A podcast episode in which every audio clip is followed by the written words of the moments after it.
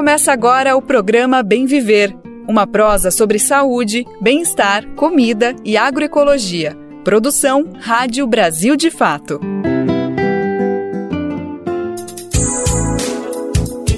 E hoje é quarta-feira, dia 7 de junho de 2023. Vamos embora que o Bem Viver tá no ar, uma produção do Brasil de Fato. Hoje, véspera de feriado, aquele clima gostoso, tem muita gente que vai conseguir emendar, então depois de hoje só segunda-feira. Então vamos fazer o seguinte, vamos focar hoje, na próxima uma hora, para atualizar sobre tudo que está acontecendo no nosso país, as coisas importantes. Eu sou o Lucas Weber e te convido para participar dessa prosa diária que está começando agora. Então vem comigo, vem com a gente saber dos destaques do programa de hoje.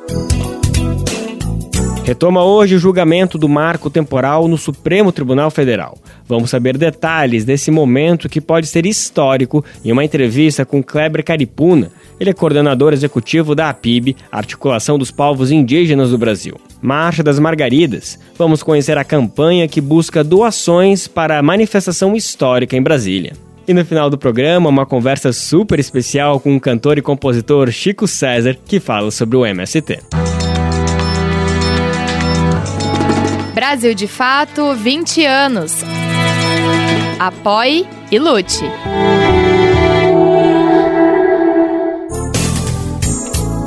A gente está no ar com o Bem Viver de segunda a sexta-feira, sempre às 11 horas da manhã na Rádio Brasil Atual 98,9 FM na Grande São Paulo e também pela nossa rádio web no site radiobrasildefato.com.br que você pode ouvir em todo mundo onde você estiver. Acesse a nossa rádio web da Play.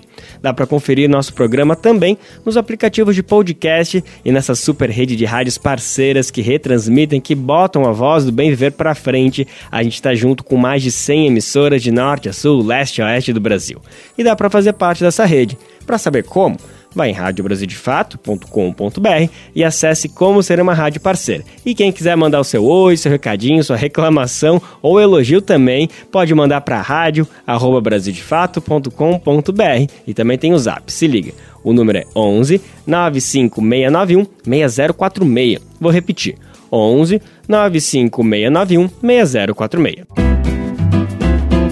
Programa Bem Viver, sua edição diária sobre saúde, bem-estar, comida e agroecologia.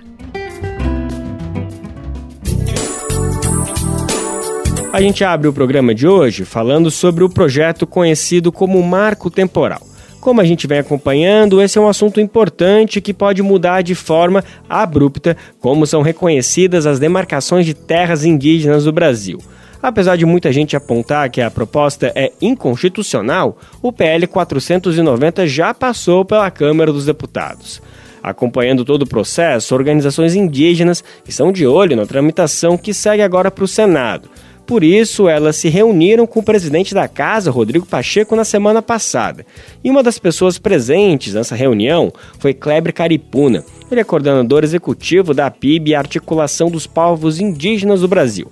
Ele afirmou para o Brasil de Fato ter ouvido de Rodrigo Pacheco o compromisso de que haverá tempo suficiente para o debate no Congresso e que todos os envolvidos no processo vão ser escutados durante a tramitação do PL. Bom, quer dizer que, de acordo com a versão citada, o presidente do Senado sinalizou um processo bem diferente do que aconteceu na Câmara. Isso porque por lá o projeto tramitou em caráter de urgência e atropelou alguns ritos da casa. Vale também a gente lembrar mais uma vez que essa mesma pauta está entre as prioridades de julgamento do STF, o Supremo Tribunal Federal, e ela entra em pauta justamente hoje, ela é retomada hoje a votação. Depois da reunião com Rodrigo Pacheco, Kleber Caripuna conversou com nosso repórter José Eduardo Bernardes no quadro Brasil de Fato Entrevista, que a gente vai escutar agora mesmo. Entre os assuntos, eles conversaram sobre as articulações diante do projeto e as estratégias que poderão ser colocadas em jogo caso o projeto avance no Senado. Na conversa, Caripuna também comentou sobre o projeto de exploração de petróleo na Foz do Amazonas. A iniciativa da Petrobras, defendida por diversos setores do governo federal, foi vetada pelo IBAMA. Vamos conferir agora o papo dos dois. Tudo bom, Kleber? Como vai? Tudo bom, estamos na luta, tá continuando aí a batalha né, e estamos à disposição aí do programa. Obrigado, viu, Kleber, por receber a gente. É, queria começar essa conversa falando sobre a agenda anti-indígena que tramita hoje no Congresso Nacional. Falando primeiro sobre a aprovação do marco temporal na Câmara, né? É, essa tese estava paralisada no Supremo Tribunal Federal e ganhou agilidade poucas vezes vista para avançar na Câmara. Qual que é o tamanho desse retrocesso? Bom, para a gente, é, infelizmente, foi aprovado né, o PL 490 no plenário da Câmara. É um retrocesso enorme, não só para a pauta da, da demarcação das terras indígenas, para os povos indígenas, mas para a pauta ambiental, climática, né, que é uma das principais agendas hoje mundialmente né, faladas né, em relação à contenção das mudanças climáticas. Né? O mundo inteiro está preocupado, o mundo inteiro está é, trabalhando ações né, que visam combater essa catástrofe mundial, que são as mudanças climáticas, que a gente já está vivendo na pele, o mundo está vivendo na pele. O Brasil está né, buscando ações que dialoguem né, com os outros países no mundo para conter as mudanças climáticas, para não, né, é, é, é, não chegarmos a um nível de temperatura mundial que afete né, toda a população mundial. E a Câmara Federal do nosso país, infelizmente, aprova uma medida né, que é o PL 490, que além de tratar sobre uma tese de um marco temporal, né, de fixar uma data onde os povos indígenas teriam direito aos seus, segundo eles, né, aos seus territórios, que é a data de 5 de outubro de 88, contradizendo inclusive a própria Constituição Federal Brasileira, né, que no seu artigo 231 é muito claro, né, o artigo da Constituição, quando fala do direito dos povos indígenas ao seu usufruto exclusivo dos territórios, né, reconhece os seus, sua forma de organização social, seus costumes, as suas tradições, e também fala sobre o direito originário. O que é o direito originário? É o direito de origem. Inclusive, a questão das terras indígenas né, é uma cláusula pétrea na Constituição. Né, então, o artigo fala, é claro, né, o direito originário às suas terras, tradicionalmente ocupadas né, e o PL 490 né, tenta fixar uma data onde esse direito originário teria, né, é, teria é, é, validade, né, o que para a gente é totalmente incondicional. E para além disso, né, o PL também aprovado agora, né, recentemente, na última terça-feira, dia 30, né, na Câmara, além disso, né, traz também no seu bojo aí do PL várias outras medidas que né, visam aí a exploração, a abertura, né, a depredação dos territórios indígenas, né, abertura para grandes empreendimentos, para é, é, é, é mineração na terra indígena, enfim, para contato forçado com povos em isolamento voluntário. O Brasil, que é o único país do mundo que detém né, a maior população em povos em isolamento, em pleno século XXI ainda, né, povos ainda em isolamento voluntários que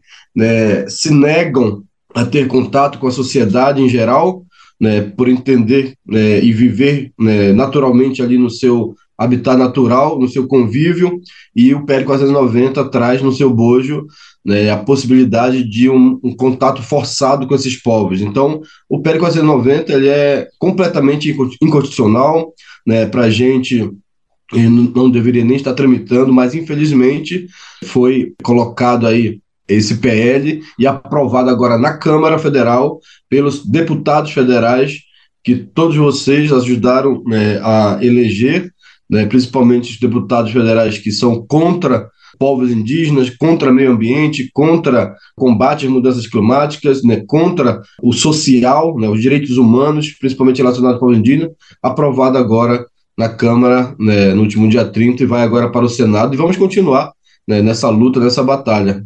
É, os indígenas se mobilizaram em várias partes do país para tentar barrar o avanço dessa pauta. Né?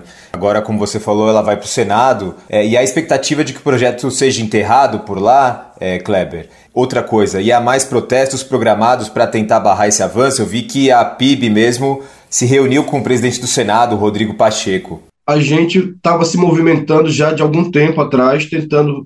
É, é, é, é importante salientar que o PL é de 2007, né? Então, mais de 10 anos aí tramitando e muito, muito né, desse tempo de tramitação que durou, né, tem a ver com várias estratégias nossas lá atrás, né, de incidência, né, de articulação, para tentar é, extinguir de vez né, esse PL né, na Câmara, é, mas infelizmente ele continuou tramitando e agora, nessa última semana, né, é, sendo aprovado na Câmara. Então, para a gente, a estratégia vem dando certo de enfrentamento. A gente sabe que a Câmara Federal, principalmente após essas últimas eleições, ganhou um peso de, de, de ação dos nossos né, inimigos muito mais forte.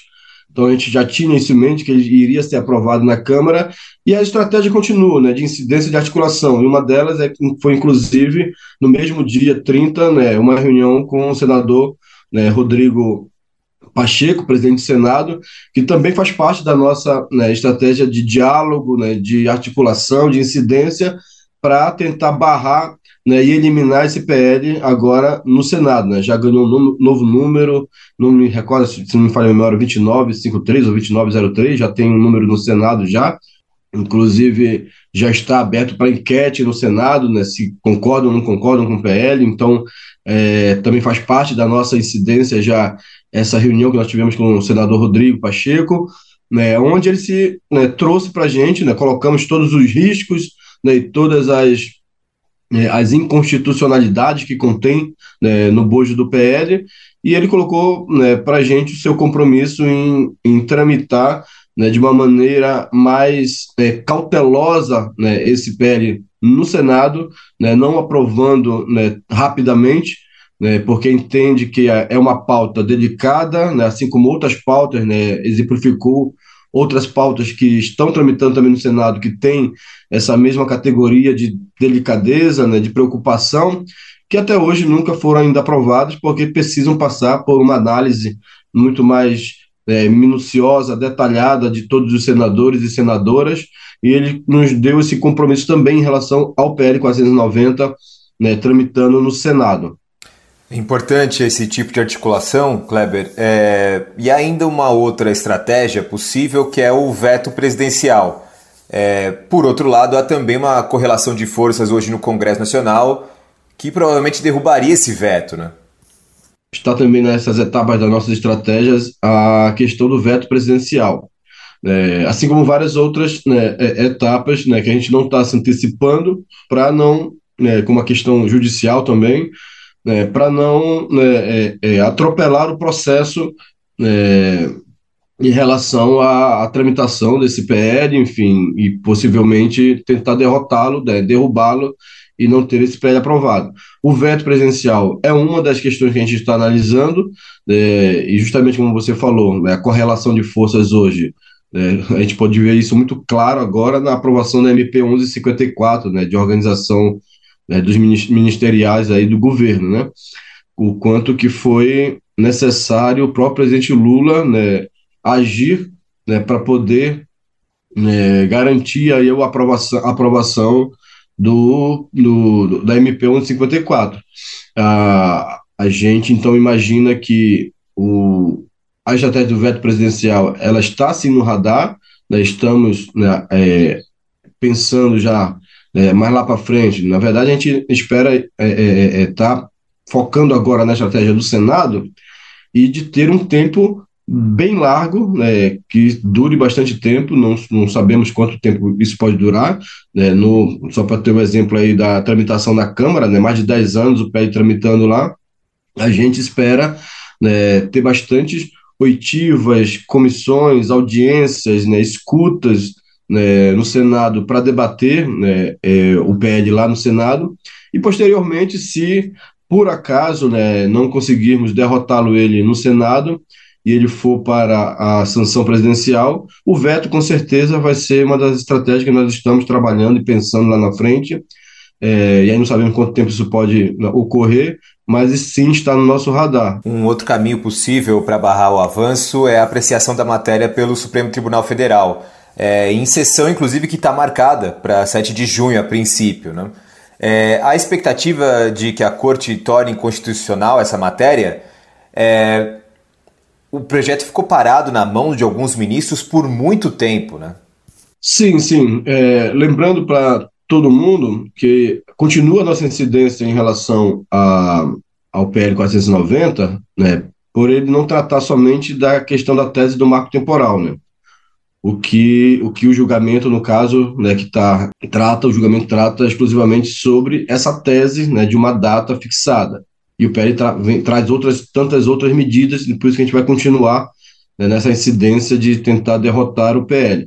Agora, é claro que o julgamento do marco temporal já nos ajudaria né, significantemente em derrubar né, essa questão da tese do marco temporal, que, o que né, traria também efeito para esse ponto em relação ao marco temporal no PL 490. E a gente considera, sim, que ele perde força, que ele enfraquece bastante, que é uma das principais cobiças né, do, da bancada ruralista, né, dos nossos inimigos, é fixar essa data né, de direito dos povos indígenas aos seus territórios. E o julgamento, né, então, inclusive, estamos chamando, chamamos um acampamento né, do marco temporal para essa semana, né, de 5 a 8, para acompanhar a retomada do julgamento. Como você bem falou, né, alguns ministros ficaram é, anos né, é, com ele com ele paralisado, né, que pediram vista do, né, no julgamento lá atrás, né, para análise mais aprofundada. E a gente espera agora que, de fato, ele seja retomado, né, seja dado a devida continuidade que, que, que merece, né, mesmo sabendo que há uma possibilidade também muito grande de ter algum ministro pedindo vistas. Né, a gente faz uma análise que o julgamento ele pode retomar né, no dia 7, né, pode se estender para a semana seguinte, né? Vamos ter um feriadão nesse fim de semana que vem, né? Então, né, no dia 7, se ele for né, retomado como está pautado, né? É, se ele for retomado, é, pode ser que nem conclua no próprio dia 7 né, e fique para a semana seguinte, né, e a gente vai continuar mobilizado se isso acontecer. Né, vamos estamos chamando mobilizações né, para o acampamento do marco temporal, tanto aqui em Brasília, né, estamos aí com uma expectativa aproximadamente de 2 mil até 3 mil pessoas, né, lideranças que vêm do Brasil inteiro, e várias outras manifestações e mobilizações que vão ocorrer Brasil afora né, contra o marco temporal. Né. É, como você falou, o, a MP 1154, que esvazia as atribuições dos Ministérios dos Povos Indígenas e também do Ministério do Meio Ambiente, principalmente, né, é, também foi aprovada. Enfim, a gente sabe a, a que custo ela foi aprovada no, na Câmara. É, apesar do Ministério da Justiça ser comandado por um progressista como o ministro Flávio Dino, qual é o tamanho do impacto das demarcações, por exemplo, é, deixarem de acontecer dentro do Ministério dos Povos Indígenas? É, Para a gente, de fato, é, foi uma, um impacto muito grande, né, principalmente nós do movimento indígena, que participamos é, ativamente na, na transição do governo e ajudamos a elaborar toda a proposta do Ministério dos Povos Indígenas, indígena, né, para criar o ministério e trazendo né, uma das fases né, do processo demarcatório das terras indígenas para a responsabilidade do ministério, por entender que né, para falar sobre povos indígenas, entender sobre povos indígenas, tem que ser os próprios povos indígenas. Né, e a fase da portaria declaratória que antes né, era no Ministério da Justiça, trouxemos como uma prerrogativa, né, uma atribuição do Ministério dos Povos Indígenas para que né, fizesse toda a análise, análise das terras indígenas que, que estão aí por demarcar né, no seu, dentro do seu processo, né, pudesse proferir aí a, a portaria declaratória, o que para a gente, né, o rito, na verdade, ele continua como é, todo como, como já era antigamente, né, então, a prerrogativa de, de início do processo de demarcação das terras indígenas continua com a FUNAI, Fundação Nacional dos Povos Indígenas, né, desde a criação do GT ali para estudo, enfim, toda a fase né, que, que é necessária lá atrás de estudo, e diga-se de passagem, né, processos esses feitos com todo o rigor da lei, com toda a cautela, né, com toda a técnica necessária para identificar uma terra indígena, se, se é uma terra indígena ou se não é, e poder garantir o direito territorial aos povos indígenas que reivindicam seus territórios. Né, e a portaria declaratória, que é uma das fases, né, estaria no Ministério dos Povos Indígenas, que ajudaria a avançar. Né, é uma inovação, né, a gente trouxe, na verdade, uma inovação para a legislação brasileira para o processo demarcatório, onde na Constituição de 88, que é garantido o direito territorial né, das terras para os povos indígenas, e dá um prazo daquele ano de cinco anos para frente do Estado brasileiro né, é, é, efetivar toda a demarcação dos territórios indígenas, e que não fez até hoje, e a gente, nessa morosidade toda do Estado, trouxe para dentro desse, né, é, é, dessa composição do Ministério, da estrutura do Ministério, uma inovação na legislação para ajudar o Estado brasileiro a acelerar. Né? O Estado é, o, é responsável por isso, né? não só o governo federal, que é quem tem a responsabilidade de trabalhar todo o rito processual de demarcação das terras indígenas, como a própria, o próprio Congresso Federal também, que né, tem a responsabilidade né, de garantir aí a legislação né, necessária para que essa é, é, é para que isso tudo ocorra. Então, o que perde muito nesse, nessa fase, mesmo tendo agora né, voltado, né, como era antes, né, para o Ministério da Justiça, e mesmo tendo né, o ministro Agudino aí, um grande forte aliado dos povos indígenas, né, da ministra Sônia, né, do Ministério dos Povos Indígenas, a gente entende que lá na frente, né, hoje nós temos né, um cenário desse muito mais positivo, mas lá na frente nós não sabemos né, quem a gente viveu isso nos últimos quatro, seis anos, né, né paralisação total da demarcação das terras indígenas por conta da ideologia política né, de um governante anterior né, e seus ministros que entendiam que demarcar um milímetro de terra indígena era atraso para o país. E, e, quando toda a sociedade mundial né, já, já, já elegeu como, como salvação número um para conter as mudanças climáticas a demarcação de terras indígenas e a criação de áreas de proteção né, ambiental. Kleber, muito obrigado por essa conversa, viu? Eu que agradeço, né? Então, continuamos à disposição, né? A PIB, as outras lideranças da PIB, para a gente estar tá sempre dialogando e trazendo aqui o nosso ponto de vista né? e a realidade do que vivem os povos e os territórios indígenas hoje no Brasil. Muito obrigado. Importante trabalho que vocês estão fazendo. Muita força e estamos aqui abertos também é, para que sejamos canal para essas informações tão importantes. A gente agradece mais uma vez a disponibilidade de Kleber Caripuna, coordenador executivo da PIB, Articulação dos Povos Indígenas do Brasil. A gente acabou de ouvir a análise dele sobre o que está em jogo com a retomada do julgamento do marco temporal no Supremo Tribunal Federal, que acontece a partir de hoje. A liderança também comentou como o movimento indígena tem visto essas articulações dentro do Congresso Nacional que tem tratorado, passado por cima de diversos entendimentos sobre sustentabilidade e respeito aos povos originários, a cultura e a autonomia dessa população. Aqui no Bem Viver, a gente ouviu apenas um cortezinho dessa entrevista que está disponível na íntegra lá no nosso site, na versão em texto, áudio e vídeo também. Quem quiser conferir pode ir em radiobrasildefato.com.br. Nessa até o final da página, procura por ali BDF Entrevista. Clica no link que você vai conferir a conversa com Kleber Caripuna e todas as outras realizadas pelo nosso repórter, o jornalista que está em todas e não perde nenhuma, José Bernardes. A gente vai falar agora da situação de 180 famílias indígenas do povo Ava Guarani, no extremo oeste do Paraná, que passam por condições de insegurança alimentar. São sete comunidades que vivem em uma faixa de terra de propriedade da usina hidrelétrica de Itaipu, situada entre os municípios de Santa Helena e Itaipulândia. Os indígenas Ava-Guarani foram expulsos de seus territórios originários durante a construção da usina, isso em 1973. Foram 10 anos pela ampliação da reserva Ocói e pela demarcação das terras em Santa Helena e Itaipulândia. Em julho de 2017, a Justiça Federal de Foz do Iguaçu determinou que a FUNAI concluísse os processos necessários em até dois anos. Terminou esse prazo e o início dos trabalhos foi ignorado durante o governo do ex-presidente Jair Bolsonaro, com a expectativa que pudesse ser retomado a partir do governo Lula, que ainda não aconteceu. O nosso repórter do Brasil de Fato Paraná, Bruno Soares, conversou com lideranças da região que relataram o problema da terra não estar devidamente demarcada. Segundo o cacique Natalino Almeide, a situação impede que legalmente a comunidade receba apoio institucional, seja da prefeitura, de outros órgãos ou da própria Itaipu, da hidrelétrica. Segundo ele, se a FUNAI não enviar alimento, muita gente passa dificuldade dentro da aldeia e fica até sem o que comer. O cacique também comentou sobre o que, que significa o marco temporal para a população indígena e a gente vai conferir agora a fala dele. Esse marco temporal vai ser o maior desastre do Brasil sobre a questão indígena e sobre a questão da nossa é, cultura e da nossa nação. Né?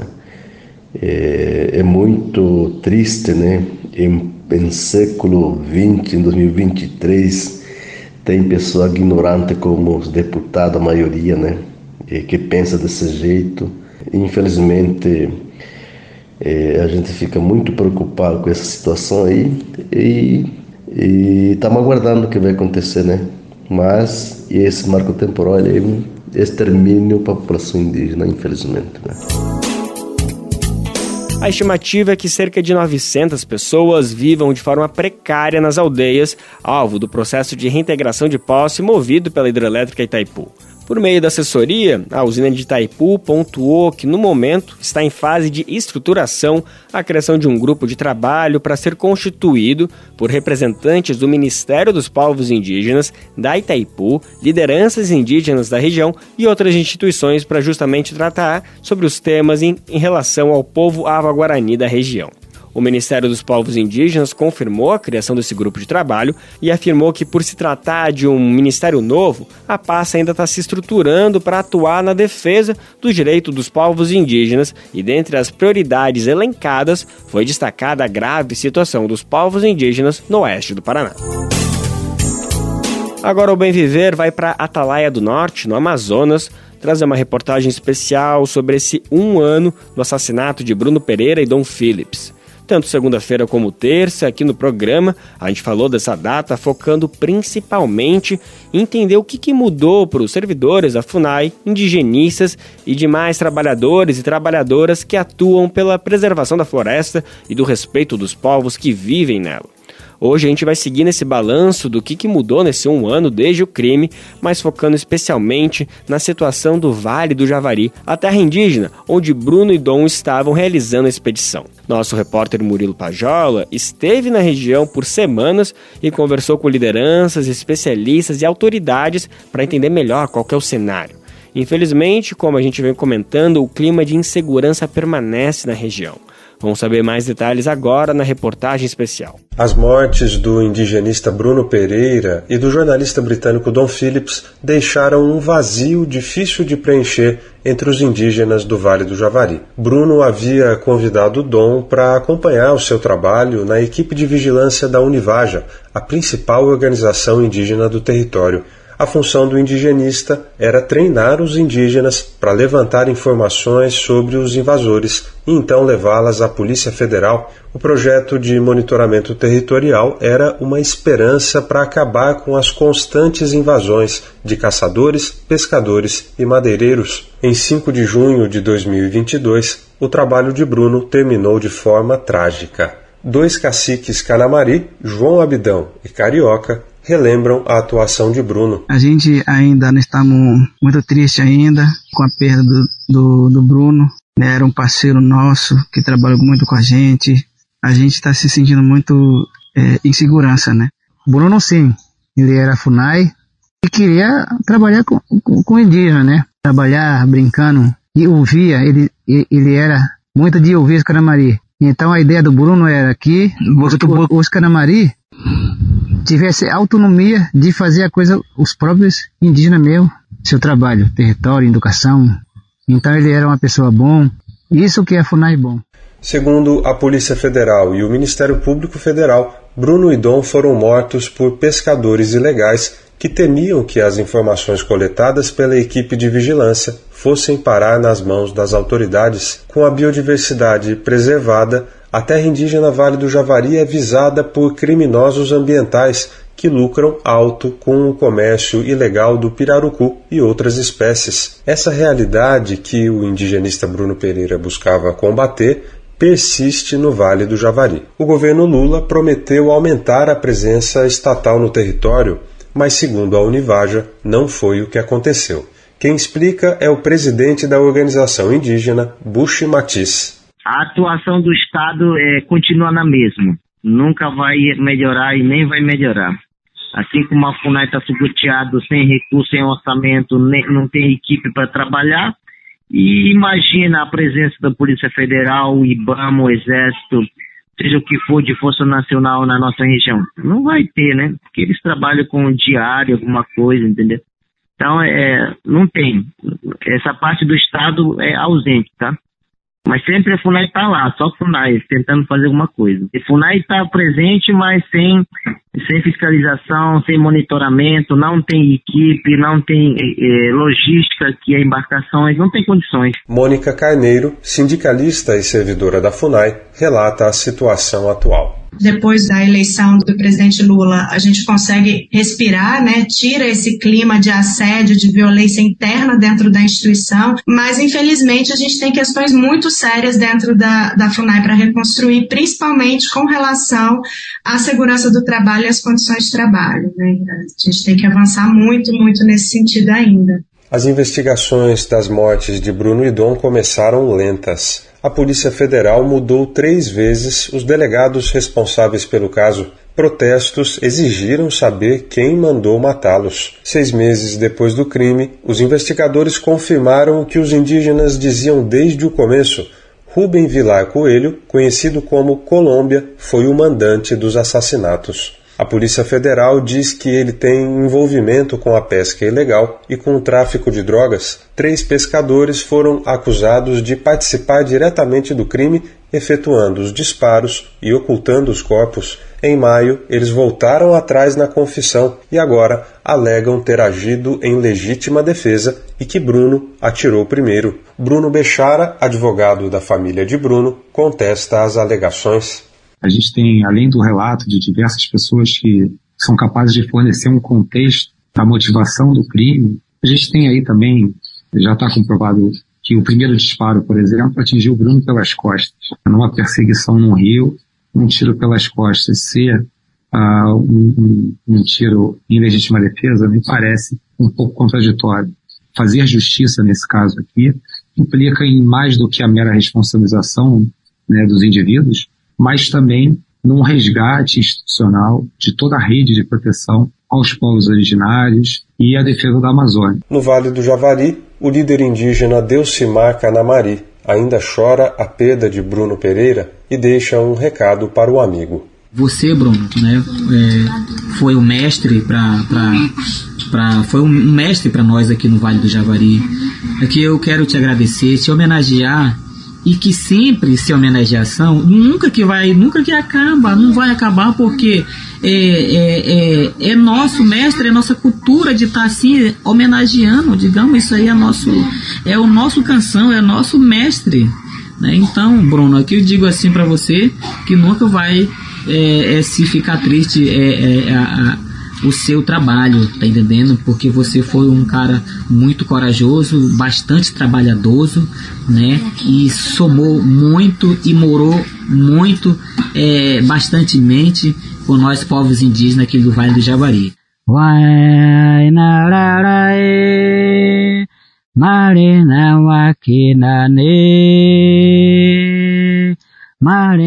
De Atalaia do Norte, no Amazonas, para a Rádio Brasil de Fato, Murilo Pajola.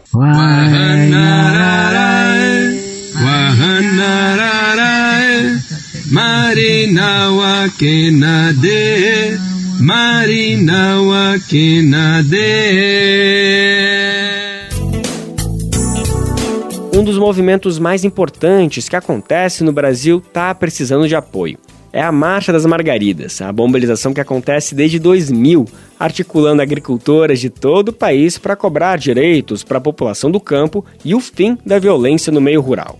A marcha é considerada a maior ação protagonizada por mulheres na América Latina inteira. A mobilização acontece apenas de 4 em 4 anos e 2023 é ano.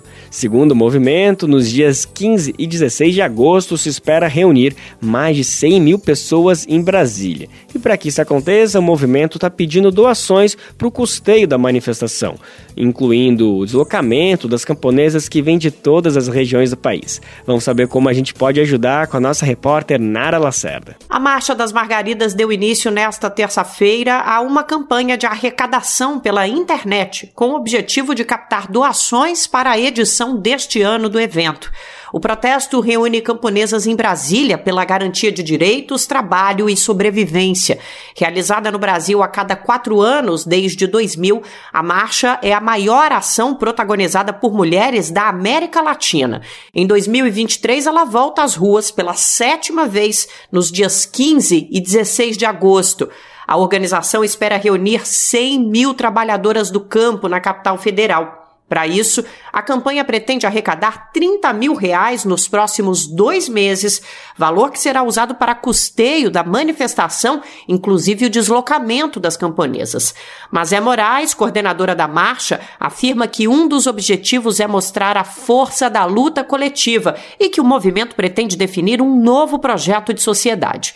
Nesse projeto, segundo ela, o objetivo é apresentar um plano de retomada da democracia e de reconstrução do país o desmonte das políticas públicas iniciado em 2016. Em vídeo nas redes sociais da TV Contag, a Confederação Nacional das Trabalhadoras e Trabalhadores na Agricultura, Mazé pediu apoio da população à Marcha das Margaridas. Este é um chamado muito especial para todas as mulheres agricultoras familiares, trabalhadoras do campo, da floresta e das águas jovens negras, indígenas, quilombolas, LBT, mulheres das cidades, das periferias, venham marchar com a gente nos dias 15 e 16 de agosto. Juntas realizaremos uma grandiosa Marcha das Margaridas 2023. Nós podemos construir um novo mundo e um novo tempo, unindo muitas bandeiras em um só movimento para sermos parte da reconstrução do nosso país.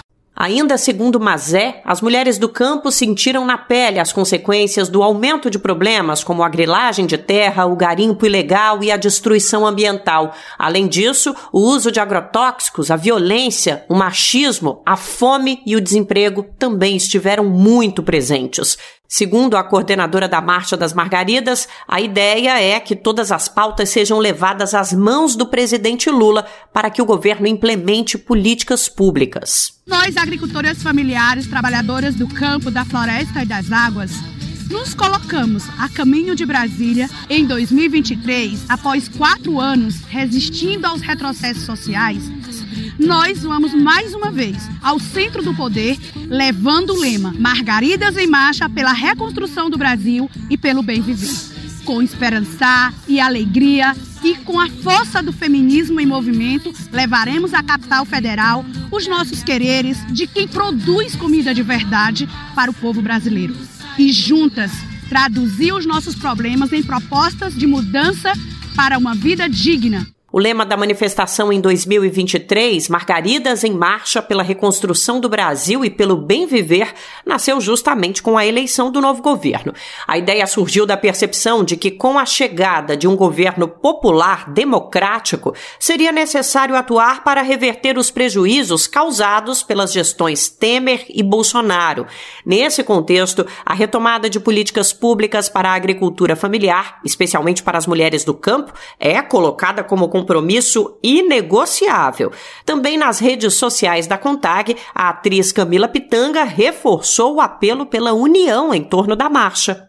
A luta das margaridas é a luta de todas nós. Por isso convido você a somar forças para fortalecer a ida de mais margaridas até Brasília, para que suas vozes sejam ouvidas e para que possamos colher mudanças reais para as mulheres do campo, da floresta, das águas e das cidades. Sozinhas andamos bem, mas juntas marchamos melhor. O nome da marcha é inspirado na mulher que se tornou símbolo da luta pela igualdade de direitos para as mulheres do campo, Margarida Maria Alves. Na década de 1980, ela se destacou como liderança do Sindicato dos Trabalhadores Rurais de Alagoa Grande, na Paraíba, combativa, a camponesa exigia direitos trabalhistas e denunciava as longas jornadas, a baixa remuneração e o trabalho infantil. Também foi responsável pela implementação de um programa de alfabetização para adultos e adultas no sindicato. Ao longo de sua trajetória na luta por direitos de trabalhadoras e trabalhadores, a ativista foi alvo de diversas ameaças de latifundiários e feitores. Em 12 de agosto de 1983, ela foi executada com um tiro na cabeça na frente do marido e do filho. As investigações apontaram que os autores do crime eram ligados ao grupo Várzea, que reunia proprietários rurais, políticos e servidores públicos. Segundo o Ministério Público, o assassinato da sindicalista envolveu fazendeiros, usineiros, pistoleiros e um policial militar mas ninguém foi condenado. As doações para a ida a Brasília da Marcha das Margaridas podem ser feitas na página www.benfeitoria.com barra projeto barra Marcha das Margaridas 2023. Repetindo, benfeitoria.com barra projeto barra Marcha das Margaridas 2023. De São Paulo, da Rádio Brasil de Fato, Nara Lacerda. Vamos falar de economia agora? Essa semana teve alguns anúncios por parte do Ministério da Fazenda que são bem importantes, bem relevantes para a gente explicar da maneira mais didática possível aqui no nosso programa. O primeiro que a gente vai dar destaque é sobre o novo Desenrola, esse programa para ajudar famílias endividadas. O foco são aquelas que estão devendo até 5 mil reais na praça. A gente vai saber mais como que ele vai funcionar, que já entra em vigor a partir de julho, com o nosso repórter Douglas Matos. O presidente Lula assinou nesta segunda-feira, dia 5, uma medida provisória para a criação do programa Desenrola, com o objetivo de ajudar na renegociação de dívidas de pessoas inadimplentes. Segundo o ministro da Fazenda, Fernando Haddad, o programa começará a funcionar em julho julho. O petista disse que, por meio do desenrola, inadimplentes que devem até 5 mil reais e ganham até dois salários mínimos poderão pagar os débitos com descontos. O valor do abatimento vai depender de uma negociação que o governo fará com bancos credores dessas dívidas. De acordo com Haddad, o governo vai promover uma espécie de leilão. Bancos que se comprometerem a conceder um maior desconto vão firmar uma parceria com a União, que será a fiadora do pagamento da dívida já descontada. A ideia é que o credor dê o maior desconto possível, porque ele sabe que se ele for incorporado ao programa, o crédito dele passa a ser líquido, ou seja, a garantia do tesouro. Então ele tem um estímulo para dar o maior desconto possível, porque ele sabe que vai receber. Nós vamos refinanciar para o devedor, mas o credor não vai ter que ficar esperando o pagamento, ele vai ter a certeza do recebimento. Os bancos que decidirem aderir ao desenrola, além do desconto nos débitos, serão obrigados a perdoar dívidas de até 100 reais. As dívidas renegociadas serão aquelas contraídas até o final do ano passado. Segundo a Haddad, o prazo é para evitar que consumidores deixem de pagar suas dívidas atuais para serem beneficiados pelo desenrola. A gente está lidando com um programa que lida com a pandemia. Né? Então, até o final do ano passado, as dívidas inscritas no Serasa SPC e congêneres serão tratadas por esse programa. O programa depende da adesão dos devedores, dos credores, uma vez que a dívida é privada, mas nós entendemos que muitos credores quererão participar. Fernanda Haddad afirmou que hoje cerca de um milhão e meio de pessoas estão com um nome sujo por não pagarem dívidas de até 100 reais. Cerca de 30 milhões de brasileiros têm dívidas não pagas de até 5 mil. A ideia do governo é limpar o nome desses devedores. Eles então poderão voltar a fazer compras parceladas e financiamentos. Isso tende a reaquecer o consumo das famílias. Haddad ainda explicou que o desenrola será criado por meio de uma MP, uma medida provisória que deve ser assinada na semana que vem pelo presidente Luiz Inácio Lula da Silva. O programa, porém, não deve ser iniciado imediatamente, porque o governo precisa resolver questões burocráticas antes de realizar o leilão de desconto de dívidas com bancos, que deve ocorrer na Bolsa de Valores de São Paulo, a B3. De São Paulo, da Rádio Brasil de Fato, com reportagem de Vinícius Konchinski. Locução: Douglas Matos. Na semana passada, a gente comentou aqui como todo mundo ficou surpreso com o resultado acima do esperado do PIB no primeiro trimestre. O índice subiu 1,9% e esse foi o segundo maior aumento em 20 anos. O dado foi tão positivo que até os bancos revisaram as expectativas para a economia brasileira e colocaram uns 5 centavos a mais na previsão de qual deve ser o PIB de 2023. Só reforçando aqui para não ficar nenhuma dúvida, que o que saiu na semana passada foi o resultado apenas do primeiro trimestre. Isso é comum, essas medições realmente acontecem de maneira fatiada, mas sim, o mais importante é o dado final, o consolidado do ano, que só vai sair no comecinho do ano que vem. Enfim, vamos entender melhor como funciona esse processo, o que é o PIB e por que é bom sempre ter essas análises pontuais e quem vai contar pra gente é ele, Douglas Matos, que está de volta no Bem Viver. O crescimento acima das expectativas da economia nacional no primeiro trimestre deste ano fez analistas do mercado financeiro revisarem de forma brusca busca as previsões deles sobre o avanço da atividade econômica em 2023. Até a semana passada, os bancos estimavam que o produto interno bruto, o PIB do país, crescesse 1,26%. Agora já estimam que ele vai crescer 1,68%. A revisão foi captada pelo chamado boletim Focus do Banco Central. O BC toda semana ouve analistas de mercado para obter deles a previsão da economia. O PIB é a soma de toda a produção de uma economia durante um período. Ele é o principal indicador da atividade econômica de um país. No primeiro trimestre, o PIB cresceu quase 2%. 1,9% especificamente, a segunda maior alta em 20 anos. Desde janeiro, quando o presidente Lula assumiu a presidência, analistas vinham estimando que o PIB cresceria sempre menos que 1%. Há quatro semanas, pela primeira vez, essa expectativa chegou a 1% e agora já é cerca de 70% maior, chegando, portanto, aos atuais 1,68%. Ao mesmo tempo, a previsão dos bancos para a inflação no país vem caindo. Hoje é de 5,69% ao final do ano. Para Pedro Faria, economista e pesquisador do CEDEPLAR, o Centro de Desenvolvimento e Planejamento Regional da Faculdade de Ciências Econômicas da Universidade Federal de Minas Gerais, é inegável que a economia nacional está se aquecendo. Ela deve crescer ainda mais sob os efeitos dos programas do novo governo, como Bolsa Família ou Minha Casa minha vida.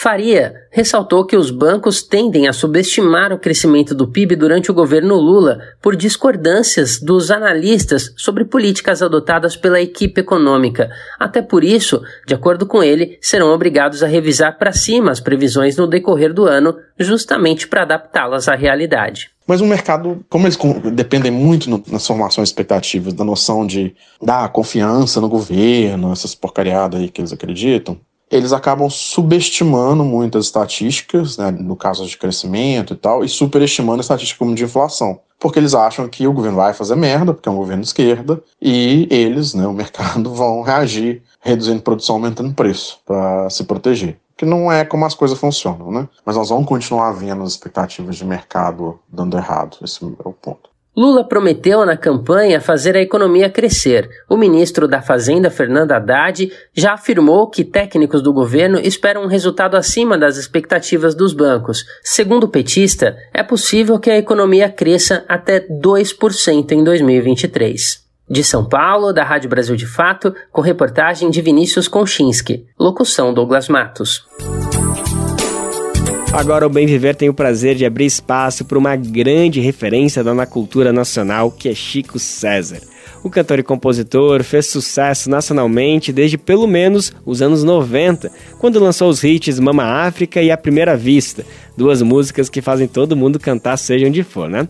Em paralelo à carreira de compositor, Chico César sempre levou junto as pautas sociais, sempre se manifestou politicamente, por exemplo, durante o golpe contra a presidenta Dilma Rousseff, a prisão do presidente Lula e mais recentemente em apoio ao MST. Não é à toa que ele compôs a música Reis do Agronegócio, que é uma denúncia a essa lógica destrutiva do setor do meio rural. Nosso repórter José Bernardes conversou com o Chico sobre esses assuntos, até porque a conversa foi durante a quarta edição da Feira Nacional da Reforma Agrária, que aconteceu aqui em São Paulo no meio de maio. Vamos conferir agora a conversa dos dois. Em defesa do MST, é assim que se coloca o cantor e compositor paraibano Chico César. O artista fez questão de participar da Feira Nacional da Reforma Agrária realizada no mês passado em São Paulo. Lá, concedeu uma entrevista exclusiva ao Brasil de Fato e falou sobre a relação com o movimento. Chico César afirmou que não se sente apenas apoiando o MST, mas sim como parte dele. O artista também comentou a histórica pressão do agronegócio sobre a sociedade brasileira e mostrou que a arte tem uma contribuição profunda na defesa da reforma agrária. Na conversa que você acompanha agora, o cantor falou sobre as lições do movimento para o país. Se tem uma lição que o MST tem dado ao Brasil, é sobre isso: é sobre produzir coletivamente, é, distribuir coletivamente, produzir sem veneno. É, eu tenho participado do, de feiras, encontros, celebrações do MST. Já gravei um videoclipe numa ocupação do MST em Matão, o clipe de é, Pensar em Você. É, e eu tenho com esse movimento uma, uma relação de intimidade, assim, de, de companheirismo, de fraternidade. Na conversa, Chico César falou sobre os caminhos para além do agronegócio e também explicou por que se sente parte do movimento dos trabalhadores rurais sem terra. Porque é um movimento que faz parte de uma renovação né, do modo de fazer política no Brasil, de uma, uma política social é, de verdade, é, que traz novas lideranças, que traz um, um novo papel. Acho que das ligas camponesas lá de trás, de Julião, até chegar aqui hoje, nós caminhamos muito.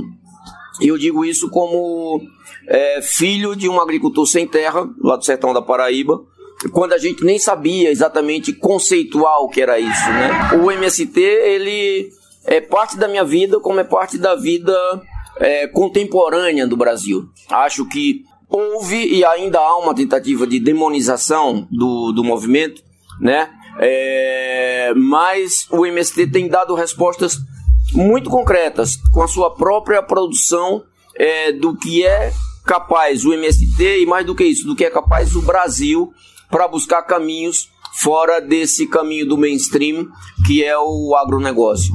É, a pressão do agro ela existe desde 1500, desde que os portugueses botaram os pés na, numa, numa praia da Bahia, é, que essa pressão do agro existe. Então, assim, nós, descendentes de quilombolas, de indígenas, nós, sociedade brasileira, nós do MST, é, não podemos arredar pé em nenhum momento e não podemos perder a narrativa. É, eles têm a narrativa deles, nós temos a nossa narrativa e tem uma prática. É, quem foi que segurou a mão do Lula quando o Lula estava preso lá? Foi o MST. Né? O MST ficou acampado, ficou é, o tempo inteiro que Lula teve lá, o MST teve do lado de fora.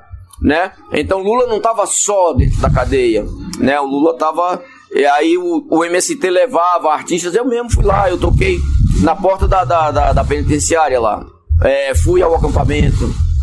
Então, é, se tem um movimento é, que pode e deve ser transparente nas suas ações para que a, a, própria sociedade entenda, é, é, o, é o movimento dos sem terra, né? Porque já tem aí uns 30 anos e há essa tentativa de demonização isso sempre vai acontecer, mas não temos nada a, a temer e vai avançar cada vez mais. Ocupar, produzir, distribuir, socializar. Ainda na entrevista ao Brasil de Fato, Chico César falou que a reforma agrária é necessária para pacificar o país e quem ganha com isso é a sociedade e a cultura brasileira. Sinto que é preciso acabar com muitos monopólios, né? É, muitos monopólios e, e tirar, né? Nós temos lugares diferentes de, de, de produção, né, desses lugares diferentes, tirarmos produtos diferentes, né? Acho que as monoculturas são muito maléficas, né? Às vezes nós temos uma vasta extensão de terra que produz só cana, outro lugar que só produz laranja, outro lugar que só produz soja transgênica, e nós precisamos de que essa que a produção de várias coisas, várias se misturem, né? Então nós precisamos isso tanto na arte quanto é, na terra. Acho que uma reforma agrária no Brasil que nunca houve, de verdade, nunca houve, apesar dos governos de Dilma, é, de Lula, de Fernando Henrique, o Brasil precisa. É isso que vai pacificar o Brasil do ponto de vista macroeconômico e,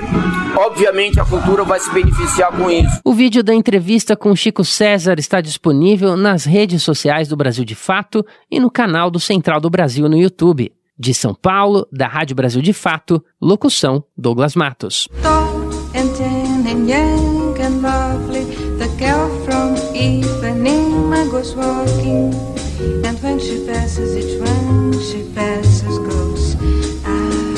Nessa semana, o Brasil e o mundo se despediram de Astrude Gilberto a dona dessa voz eternizada por conta da versão em inglês de Mulher de Ipanema, no caso Girl from Ipanema, né? A gente vai conhecer um pouquinho mais da trajetória dessa artista com a repórter Tamara Freire, da Rádio Nacional. Qualquer pessoa do mundo que quiser conhecer o Brasil, inevitavelmente ouvirá a voz de Astrude Gilberto. A cantora, que morreu nesta segunda-feira aos 83 anos, foi a intérprete da versão em inglês para Garota de Ipanema, canção que projetou a bossa nova mundialmente e se tornou símbolo do país.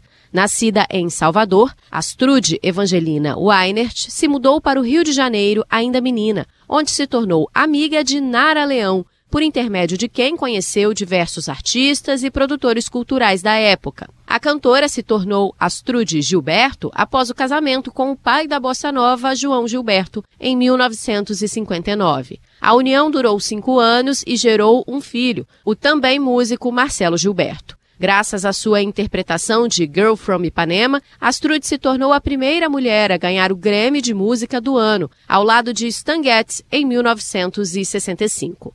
A música é considerada a segunda mais executada no mundo e chegou a ficar duas semanas na quinta posição de mais tocadas da Billboard dos Estados Unidos. No mesmo ano, Astrude gravou seu primeiro álbum solo, The Astrude Gilberto Album, e nas décadas seguintes, mais 17 foram gravados, principalmente com canções de bossa nova e jazz em diversos idiomas, especialmente o inglês. Em 1992, Astrude foi agraciada com o prêmio Latin Jazz USA pelo conjunto de sua obra e em 2002 passou a integrar o Latin Music Hall of Fame. A cantora vivia nos Estados Unidos com os dois filhos, Marcelo Gilberto e Greg La Sorza, filho de seu segundo casamento. A neta de Astrude, Sofia Gilberto, publicou uma canção composta para ela pela avó. Sonhei que a vida é linda e vi a luz de um novo dia e no meu sonho o seu sorriso, menina linda. A morte foi confirmada pela família da cantora nas redes sociais, mas sem maiores detalhes. Da Rádio Nacional no Rio de Janeiro, Tâmara Freire. Podem me prender, podem me bater, podem até deixar-me sem comer que eu não mudo de opinião.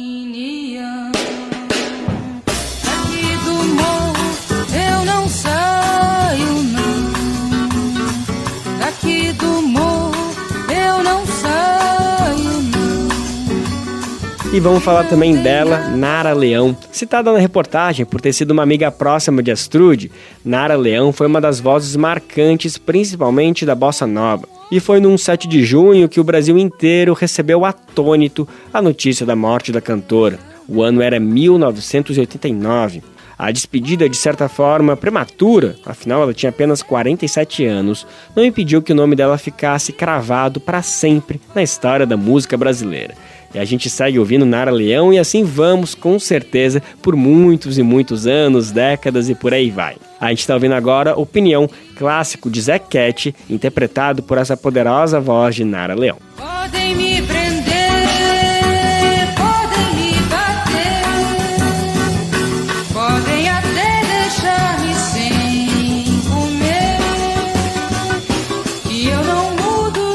O Bem Viver de hoje fica por aqui, mas sim, tamo de volta amanhã, quinta-feira, nesse mesmo horário, para tocar nossa prosa diária. O Bem Viver vai ao ar a partir das 11 horas da manhã na Rádio Brasil Atual, 98,9 FM na Grande São Paulo ou no site radiobrasildefato.com.br. Lembrando que nosso programa vai ao ar em diversas rádios pelo país e você confere a lista completa no nosso site na matéria de divulgação diária do programa. Aqui a gente reforça o agradecimento e confiança de se somar nessa nossa caminhada de debate e construção por uma sociedade alinhada ao conceito do bem viver. Muito obrigado por estarem com a gente e vamos nessa que tem muito pela frente. O Bem Viver também fica disponível como podcast no Spotify, Deezer, iTunes e Google Podcast. Este programa teve apresentação de Lucas Weber e roteiro de Daniel Lamir, produção de Douglas Matos, supervisão de Rodrigo Gomes, trabalhos técnicos de André Parocha, Edilson Oliveira e Lua Gattinoni, coordenação Camila Salmásio, direção executiva Nina Fidelis, apoio toda a equipe de jornalismo do Brasil de Fato. Até amanhã, tchau! Você ouviu o programa Bem Viver, uma prosa sobre saúde, bem-estar, comida e agroecologia Produção Rádio Brasil de Fato.